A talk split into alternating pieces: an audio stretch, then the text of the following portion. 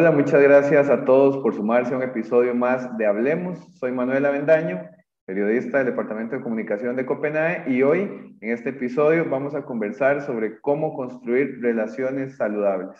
Por eso hemos invitado a Laura Gutiérrez. Ella es psicóloga, máster en psicología de la salud, terapeuta desde el 2004, especialista en pareja y familia. ¿Cómo estás, Laura?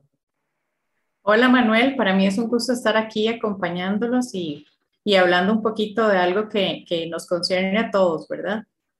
Así es, Laura. Y es que, bueno, eh, ahora que conversamos un poquito antes de, del podcast, eh, decíamos que lo más importante es que vayamos haciéndolo como una conversación muy dinámica. Y a mí se me ocurre primero empezar por el principio, ¿verdad? ¿Qué es una relación saludable?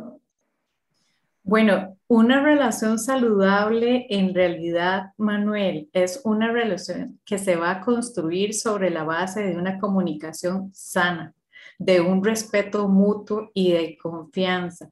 En una relación saludable nosotros vamos a ver un elemento súper importante que es la escucha, la escucha activa. ¿Okay? Esa es una de las características principales de una relación saludable, que yo realmente estoy conversando con vos, vos me estás contando algo y yo de verdad te estoy escuchando. ¿verdad? En muchas ocasiones, lamentablemente, eh, estamos con alguien, le estamos contando algo y ahora hay muchos distractores, como el celular, ¿verdad? Eh, los los este, relojes. Entonces, la persona siente que, que perdiste el interés de lo que se te está contando, de lo que se está diciendo, ¿verdad? La escucha activa entonces es uno de los elementos importantes. Eh, les hablé también, les dije, bueno, el respeto mutuo ahí va en la forma en la que nos estamos hablando, cómo nos estamos diciendo las cosas, las palabras que estamos usando, ¿verdad? La forma en la que nos comunicamos, el tono que hablamos, la confianza que podemos inspirarle a la otra persona, ¿verdad? En una relación saludable, porque aquí estamos hablando de relaciones saludables no solo de pareja, sino en general en el trabajo, en la casa, con la pareja, con los amigos, con los vecinos, ¿verdad? Eso es muy en sociedad. Laura, perdona que te interrumpa, pero eso es muy importante. Este podcast, para quienes nos escuchan, no es una relación saludable de pareja, sino para que vos puedas tener una, una relación saludable con tus amigos, con tus vecinos, con cualquier persona, ¿verdad? Una relación muy empática, como vos la estás describiendo, no solamente que no dejemos llevar por los distractores. Laura, y en ese marco, ¿cómo podemos hacer, verdad? Porque ahora de pronto, de, no sé, está uno en teletrabajo en la casa y tiene el, WhatsApp abierto y tiene el relojito con las notificaciones y te escribe el jefe, que, ¿verdad? Que también ahora hay mucha disponibilidad, ¿verdad? Entonces, ¿cómo manejar esos distractores que vos mencionabas? Sí, es importante, una, una de las, de las más bien voy contarles que una de las claves para un uso efectivo del tiempo, Manuel, es eh, que yo esté enfocada en una sola cosa, que yo esté realmente haciendo solo una cosa. Ahorita yo estoy conversando con vos, Manuel. Yo no puedo ahorita estar respondiendo correos o revisando WhatsApp o viendo memes, ¿verdad? Estoy con vos, estoy conversando con vos. Y no porque sea un espacio formal, sino porque realmente estamos conversando. Entonces, si fuera informal, también debería de ser así debería ser exclusivo, debería de ser directo y por directo me refiero a estoy aquí, esto es lo que estoy haciendo. Una de las mayores eh, cosas que nos desgastan actualmente como personas es el hecho de estar en muchísimas cosas al mismo tiempo. En muchas cosas al mismo tiempo. Y yo les siempre les digo, nada más revisen su computadora. ¿Cuántas cosas tienen abiertas? Y no es cierto que están haciendo todas esas cosas. ¿verdad? es la falsa idea del multitasking, ¿verdad? Que uno cree que puede es, es que es, es eso, es eso, es una falsa idea. Y aquí conversamos de esto porque esto influye en nuestras relaciones interpersonales. La falsa idea de que yo tener una agenda full y que no me alcanza el tiempo para nada es ser exitoso y es ser importante. Y es una idea muy falsa que se nos vendió hace mucho tiempo y que la compramos sin siquiera cuestionar, ¿verdad? Y eso afecta nuestras relaciones interpersonales porque el factor tiempo lo estamos eh, no lo estamos sabiendo usar y eso está cobrando una factura muy grande en la calidad de relaciones interpersonales que estamos haciendo. Entonces, ahorita con el teletrabajo es una gran trampa también, ¿verdad? Porque creemos que estamos en la casa y estamos compartiendo mucho y estamos ahí, entonces pasamos mucho juntos, pero una cosa es estar en el mismo espacio y otra cosa es compartir en el espacio en que estamos este, en común, teniendo en común, ¿verdad? Entonces vos me decías, ¿cómo hacemos? Enfoquémonos en una sola cosa. Si yo estoy hablando con Manuel, estoy hablando con Manuel. Si yo estoy respondiendo un correo, estoy respondiendo un correo. Si estoy respondiendo un correo y viene Manuel y me habla, yo le digo, Manuel, disculpa, dame un momento, es que estoy respondiendo un correo. Ahorita estoy con vos. Pero generalmente, ¿qué? Decime. Y yo sigo aquí, ta, ta, ta, respondiendo el correo y vos me estás hablando, pero en realidad no te puse atención, pues estoy redactando un correo. vos no estás ni, ni, en una cosa ni en la otra al final, no. estás ahí como a, medias y, y agarras la mitad del mensaje de quien te habla y la mitad de lo que estás haciendo. Exactamente, por eso al principio iniciamos en el post diciendo, uno de los elementos más importantes es la escucha activa y esa escucha activa es que todos, todos mis sentidos están dirigidos a esa interacción, a esa relación, a poder yo conectar con la otra persona realmente. Manuel, en la casa muchas personas se hablan de la cocina del segundo piso, ¿verdad? o desde el baño con el chorro abierto este, hacia, hacia el garaje, ¿verdad? O sea, y esas, esa comunicación no es efectiva es, yo digo que tiene que ser una comunicación de emergencia, o sea, que se te olvidó el paño o algo así, pero no para elementos importantes donde yo necesito expresar lo que siento, lo que pienso, ¿verdad? Lo que necesito. Para eso necesitamos sentarnos. Y otro de los factores, Manuel, acá, este, eh, con, con todo y pandemia que nos ha sucedido es que se nos han eh, quitado esos espacios de interacción física que son tan necesarios y tan importantes. Y eso ha hecho un poco más claramente impersonal la forma en la que nos estamos relacionando con los demás. Por eso es tan importante poder vernos. Y yo les digo, aunque estén en una videollamada con su familia, aunque estén, ¿verdad? Por, por cámaras, traten de verse. Porque se nota cuando uno está para otro lado, ¿verdad? O está en otras tratemos de hacer esa conexión para, para también generar esa empatía que vos hablabas ahora. Claro, Laura, bueno, justamente ya vos ibas eh, como enumerando algunos puntos, ¿verdad? El primero es la escucha activa. Eh, ¿Qué otros elementos podemos poner en práctica en nuestra vida diaria para ir construyendo estas relaciones más saludables, ¿verdad? Porque sin duda alguna la, la nueva normalidad en la que vivimos nos, nos lleva a, a cambiar muchos muchos paradigmas que damos por sentados, ¿verdad? Y que nos obligan a reinventar algunas cosas, pero no solo reinventarnos desde lo laboral, sino reinventarnos desde las relaciones con nuestros papás, con nuestras parejas, con nuestros vecinos, ¿verdad? Que ahora los vemos más. cómo vamos enumerando esos aspectos, ¿verdad? Para tener una relación mucho más saludable con la gente. Sí, vos mencionaste ahora otro punto importante que es la empatía. Lo que pasa es que con el tema de empatía, tenemos que reconocer algo. Vamos a ver, si yo nunca me he quebrado una pierna y vos tenés la pierna quebrada, yo no puedo decir, Manuel, entiendo cómo te sentís. No, porque nunca me la he quebrado, entonces no sé cómo es. Pero el hecho de que yo te diga, Manuel, debe ser muy duro lo que estás pasando. Uy, sí, Laura, vieras qué difícil, y las muletas y esto y aquí, ¿verdad? Entonces, la empatía no es necesariamente, como nos han dicho, ponernos en los zapatos de los demás, porque si yo no he pasado por algo parecido, probablemente no tenga idea real, clara y concisa de cómo es lo que está viviendo esa persona. Pero puedo imaginármelo. Entonces yo puedo decirte, Manuel, puedo imaginarme lo duro que puede ser para vos. Puedo, puedo entender lo que me estás diciendo, ¿verdad? Entonces, la escucha activa más esa compasión y esa parte de entender que la otra persona, al ver que yo la estoy escuchando, que yo le estoy poniendo atención, le estoy reflejando apoyo, le estoy reflejando amor, interés, preocupación, ¿verdad? Y eso hace algo muy lindo, Manuel, que es que entonces la persona pueda sentirse escuchada, entendida, acompañada, protegida, ¿verdad?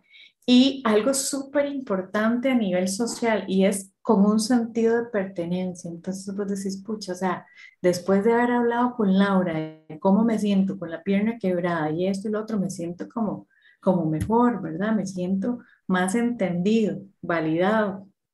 Y esa necesidad de pertenencia es básica, básica para las relaciones humanas, en todo sentido.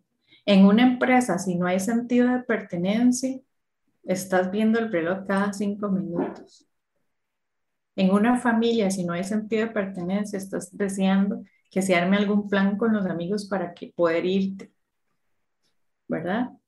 En cualquier lugar, si no hay sentido de pertenencia, no te va a interesar estar ahí porque no es un lugar seguro y necesitamos promover ese, ese tipo de lugares seguros. Entonces, otro aspecto también importante, Manuel, es tener una comunicación abierta. ¿A qué me refiero con comunicación abierta? Si somos compañeros de trabajo y vos viniste, me dijiste, de ahí Laura, pero lo que te pedí ayer, el informe, ¿verdad? Y me hablas así. Y reclamando, reclamando. Ajá, sí. Y yo digo, Manuel, eh, verás que no me gustó cómo me dijiste eh, eso. No me gustó cómo me lo pediste. Y a veces la respuesta tuya podría decir, ay, qué delicada, Laura, ¿eh? ahí? Viene chichita, a veces es así, ¿verdad? Y no, no, no vengo de chicha, es que no me gustó. ¿Verdad? Porque entonces se chotea como un poco la forma cuando queremos tener esa comunicación abierta y expresar lo que realmente estamos pensando y sintiendo. Lamentablemente a veces expresar cómo me siento es una oportunidad para chotear, es una oportunidad para tirarle a la persona, ¿verdad? Y no un momento para decir, bueno, qué importante, mira, Laura me está diciendo cómo se sintió. Y vos decís, bueno, disculpa, ¿verdad?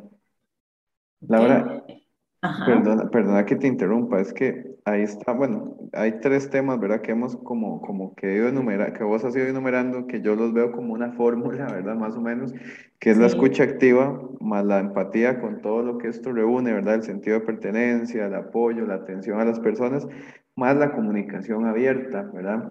Eh, todo esto obviamente, y pues tengo que circunscribirlo a la realidad en la que estamos, ¿verdad? Nos vemos menos con las personas, hay gente que ha entrado a trabajos de manera virtual, entonces no conoce a sus compañeros físicamente, acercárseles es por medio de interacciones, de chats, ¿verdad? De diferentes plataformas y todo. Entonces, esos son también barreras, ¿verdad? Que estamos enfrentando y que estamos viendo porque todas estos, esta fórmula ganadora que vos decís ahora está, hay que trasladarla un poco a la virtualidad, ¿verdad? No tengo la misma capacidad de leer el, lenguaje corporal de las personas por medio de una videollamada, que si estoy con ellos en una reunión, ¿verdad? ¿Cómo manejar eso también? Sí, hay un elemento más. Ah, y es el más importante. Hay un elemento más y es el, el que quiero mencionarte es el hecho de mi autopercepción. ¿Cómo me percibo yo a mí misma? Entonces, yo siempre les digo, vamos a ver, si hiciéramos una evaluación y preguntamos mí misma, ¿cómo estamos? ¿Cómo te sentís? ¿Verdad? Porque en muchas ocasiones yo quiero tener relaciones saludables, pero la primera relación saludable que tengo que tener, Manuel, es conmigo mismo. ¿Ok? Y entonces ahí es donde entramos en otro campo, ese es otro tema súper importante, pero otro campo que es cómo estoy yo realmente sintiéndome conmigo mismo, ¿verdad? Me estoy aceptando, me estoy validando o paso reclamándome o paso diciéndome cosas como, ay Laura, qué bárbara vos, es que no, nunca haces nada bien, es qué barbaridad, uy no, qué desastre de, de cabello, este, ¿verdad? O sea, si pasamos ahí y no tenemos la confianza, la seguridad, la autoestima, el autoconcepto de poder mantenernos, ¿verdad? Con una relación saludable con nosotros mismos, va a ser muy difícil que yo hacia afuera pueda tener una relación saludable con las demás personas. O por el contrario, empiezo a, eh, vamos a ver, como a reclamarte, a depositarte, ¿verdad? A todas las demás personas a mi alrededor, cosas que tienen que ver conmigo mismo. Y eso es un elemento súper importante. ¿Verdad? Ese es todo un tema para un podcast. Ese es un tema, La voy a invitar después para que hablemos bien sobre ese tema, pero, pero sí, es muy importante, ¿verdad? Porque, bueno, para partir de, de, para tener relaciones saludables con otras personas, tengo que tener una conmigo mismo, ¿verdad? Con una retrospectiva hacia lo que estoy haciendo y cómo me siento. Pero también ahí, Laura, y me meto un poquito en ese tema para luego darle paso a, a otra pregunta de nuevo, la nueva virtualidad nos cambia muchas cosas, ¿verdad? De pronto había personas que estaban acostumbradas a, a salir a, entrenar en gimnasio cuatro veces por semana, Luego se ven que tienen que entrenar en la casa, en un espacio más pequeño, más, ¿verdad? Con algunas cosas, eso afecta su autoestima. O personas que suben un poco de peso, ¿verdad? Durante la pandemia porque estamos más en las casas y empiezan a sentirse también por ahí afectados. O que sienten mucha carga laboral, ¿verdad? Porque las jornadas se vuelven mucho más extenuantes y tienen menos tiempo para estar con su familia. Eh, todos estos elementos también van como minando un poco cómo nos sentimos con nosotros mismos. Manuel, esto que estás mencionando es súper importante en esta época, ya son casi dos años, ¿verdad?, de estar en, en, pandemia y el aislamiento ha generado bastante impacto a nivel personal, ¿verdad? Y tenés razón, muchas personas eh, han visto deteriorada su parte social, ¿verdad? Su parte de interacción en espacios y también con personas porque muchas personas me han dicho, Laura, es que ya yo no veo a nadie. O sea, ya ni siquiera hay actividad en los chats a veces, grupales en los que están, ¿verdad? Y eso causa bastante daño a nivel personal. Y otro, otro aspecto importante, por ejemplo, a nivel empresarial, la mayoría de las reuniones es sin cámara, ¿verdad? Entonces ya no vemos, ya no interactuamos, ya solo escuchamos y a veces ni escuchamos, porque como, perdón, como no hay cámara, entonces estamos haciendo otras cosas. Y perdemos la atención tan importante, ¿verdad? Que hablábamos al principio. Entonces, ¿qué, tenemos que hacer? Bueno, poner atención cómo estamos nosotros mismos? ¿Qué estoy yo brindando a los demás? ¿Qué estoy aportando en mis relaciones? Porque a veces pedimos, pero no analizamos qué estamos aportando nosotros. ¿Verdad? ¿Y qué necesitamos? en muchas ocasiones nos quejamos, pero no hablamos. Y es muy difícil, muy difícil que las otras personas puedan adivinar lo que está sucediendo. Sí generan hipótesis, seguro tal cosa, seguro esto, ¿verdad? Pero no adivinan. Entonces yo necesito expresarlo, yo necesito decirlo.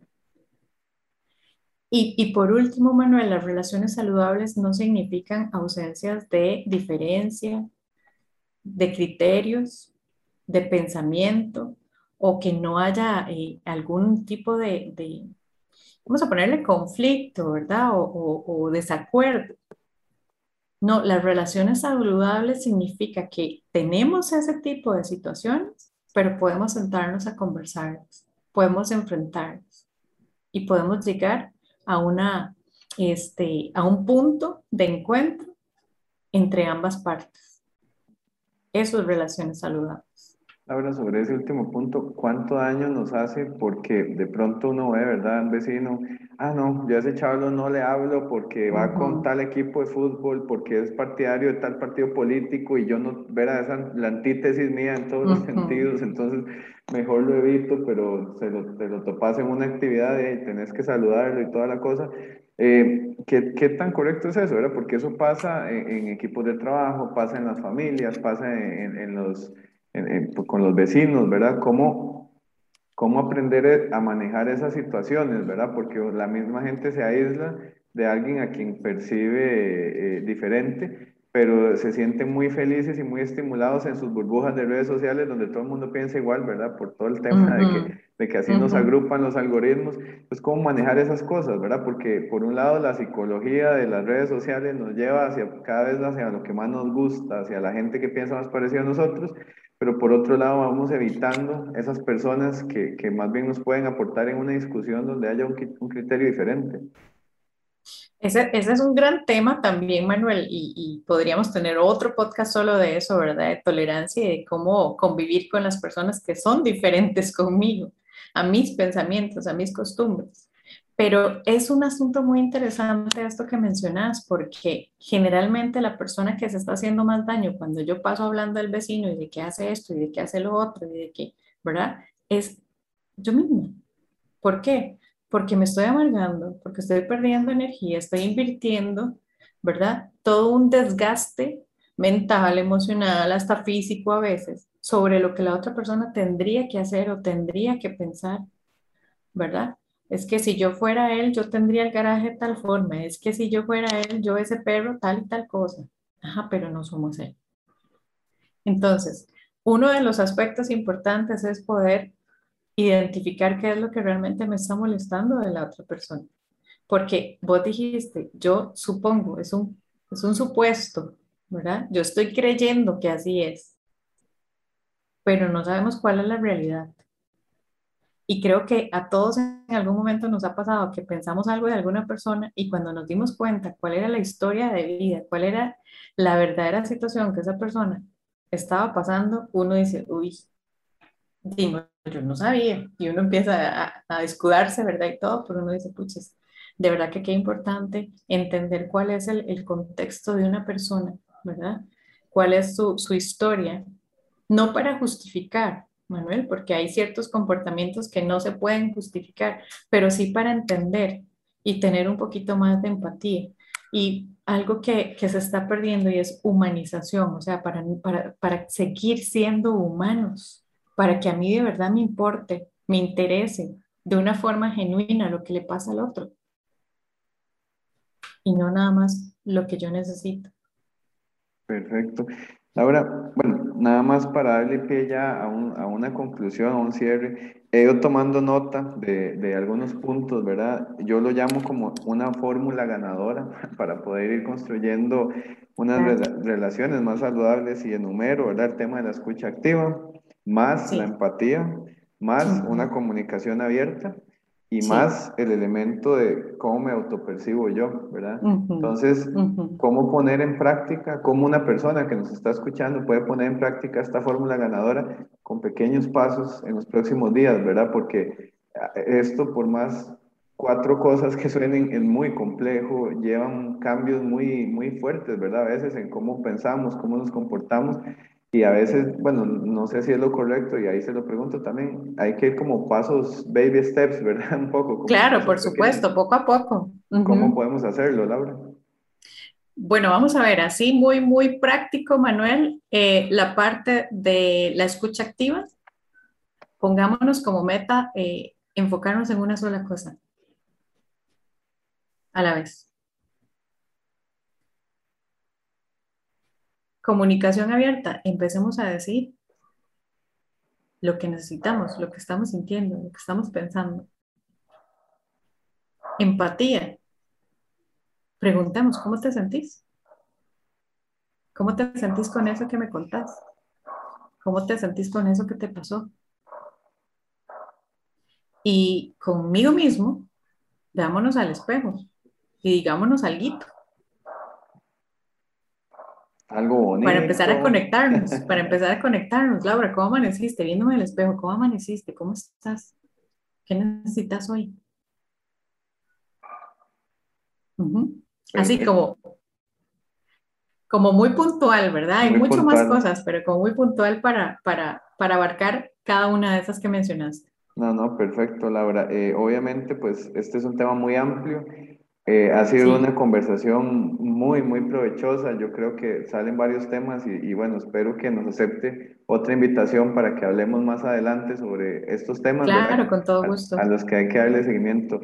Eh, muchísimas gracias, Laura, por conversar hoy con nosotros, por sacar el espacio para abordar este tema. Eh, y obviamente, pues a todas las personas que nos escuchan, invitarlos a que, a que lo compartan con, con ustedes mismos, que lo interioricen, que lo puedan poner en práctica y que lo compartan también con familiares y seres queridos. Laura, no sé si quieres dar un mensaje de cierre para, para ya luego hacer la despedida todos estamos trabajando en eso, o sea, este es un tema en el que tenemos que trabajar todos los días. Las relaciones saludables se construyen todos los días. Entonces, sí se puede. Gracias a Laura por acompañarnos. Muchísimas gracias. Muchísimas gracias a todos por escucharnos. Eh, los invitamos a que nos sigan en nuestras redes sociales y que nos escuchemos pronto en un nuevo episodio de Hablemos.